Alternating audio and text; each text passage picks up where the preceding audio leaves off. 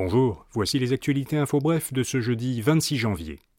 Trudeau invite les premiers ministres provinciaux à Ottawa le 7 février pour discuter de la hausse des transferts en santé. Le Premier ministre fédéral présentera alors à ses homologues provinciaux son plan pour soutenir les systèmes de santé du pays et il entendra quels investissements les provinces considèrent comme prioritaires. Le Premier ministre fédéral n'a pas précisé le montant qu'il proposera aux provinces. Il a indiqué que cette rencontre de travail servirait seulement à établir le cadre de futurs accords. Aucune entente ne sera donc signée ce jour-là l'Allemagne et les États-Unis vont fournir des chars de combat à l'Ukraine. Le chancelier allemand Olaf Scholz a autorisé hier les pays qu'il souhaite à livrer à l'Ukraine les chars allemands Léopard qu'il possède. Il a aussi annoncé que l'Allemagne enverra directement 14 de ces chars de combat.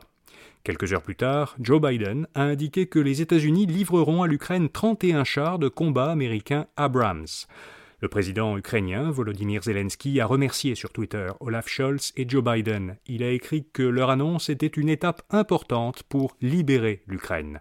Le Canada possède 112 chars allemands Léopard, mais à Ottawa, Justin Trudeau a dit qu'il n'avait pas encore d'annonce à faire à leur sujet. À cause de l'inflation, l'allocation versée au parti par le directeur général des élections du Québec augmentera cette année de plus d'un demi-million de dollars.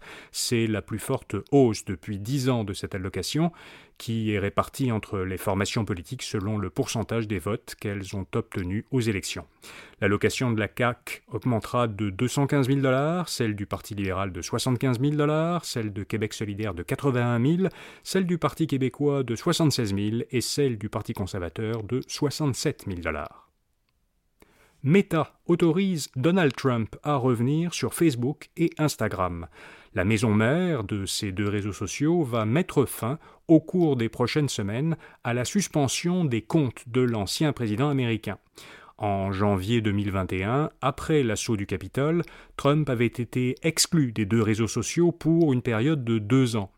Meta précise dans un communiqué que cette décision extraordinaire de l'exclure avait été prise dans des circonstances elles-mêmes extraordinaires. La situation normale, dit Meta, est que le public devrait pouvoir entendre sur les réseaux sociaux un ancien président des États-Unis et un candidat déclaré pour les prochaines élections. Et puis la, NASA et le Pentagone vont développer ensemble une fusée propulsée au nucléaire.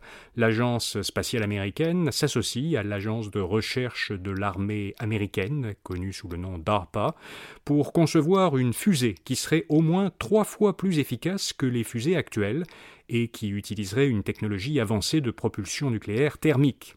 Les partenaires du projet espèrent pouvoir faire une démonstration de cette technologie en 2027. À terme, une fusée nucléaire permettrait de transporter plus rapidement et plus efficacement du matériel sur la Lune, mais elle serait surtout destinée à envoyer des humains sur Mars. Voilà, vous savez l'essentiel. Si vous utilisez l'assistant Google sur une enceinte connectée Google Nest ou une autre, vous pouvez maintenant lui demander d'écouter ce balade au quotidien. Vous n'avez qu'à lui dire Hey Google, dis-moi les actualités info bref.